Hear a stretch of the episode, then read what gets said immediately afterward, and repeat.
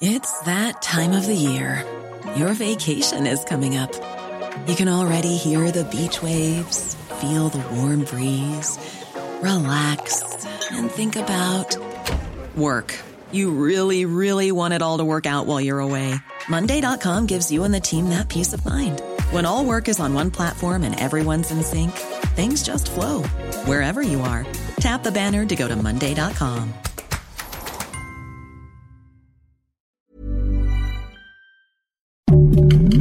Heraldo Podcast, un lugar para tus oídos. Noticias del Heraldo de México.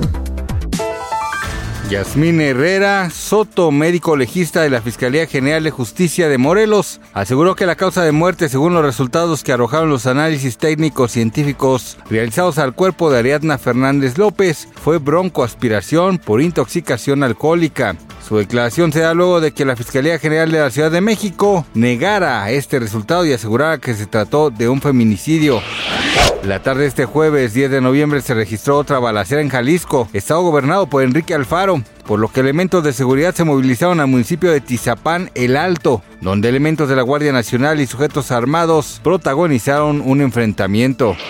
Los talibanes prohibieron a las mujeres el uso de gimnasios y parques en Afganistán, dijo un funcionario este jueves. Es el último edicto del grupo religioso que limita los derechos y libertades de las mujeres desde que llegó al poder hace más de un año.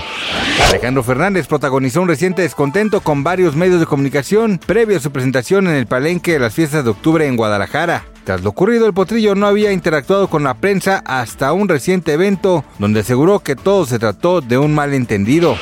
Gracias por escucharnos, les informó José Alberto García. Noticias del Heraldo de México.